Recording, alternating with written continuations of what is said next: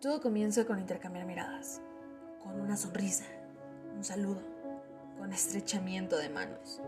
Qué lindo, ¿no? Es natural que al recibir cariño entremos en un estado de bienestar, pero llega un punto donde nuestro cerebro empieza a relacionar absolutamente todo con esa persona, hasta que inconscientemente la vuelve especial para nosotros.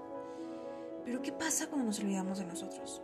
¿Qué pasa cuando por las mañanas, en vez de vernos en el espejo y agradecer por la fortuna que tenemos, ante nosotros, iniciamos revisando notificaciones. Ya sabes, aquel mensaje que nos hace sentir especiales. La realidad que debes saber es que al momento que decides amar a alguien, lo primero que debes hacer es amarte a ti mismo. Ponte como prioridad. Sí. Y tal vez sí será duro, pero aprendamos a sanar. No te aferres al pasado, ni lo reproches. Simplemente da gracias. Sí es. Da gracias por los sentimientos que aquella persona te permitió sentir. Da gracias por todos los momentos conmemorables que viviste con aquella persona. Y suéltalo. Lo sé, soltar es difícil y cuesta trabajo. Y más cuando se de verdad, pero no es imposible.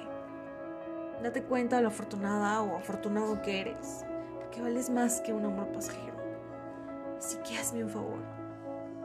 Mírate al espejo, obsérvate y date cuenta del tesoro que tienes justo enfrente de ti. Así que alza la cara y lucha por lo que realmente importa, que eres tú. Tus sueños, tus metas. Suéltalo y se libera.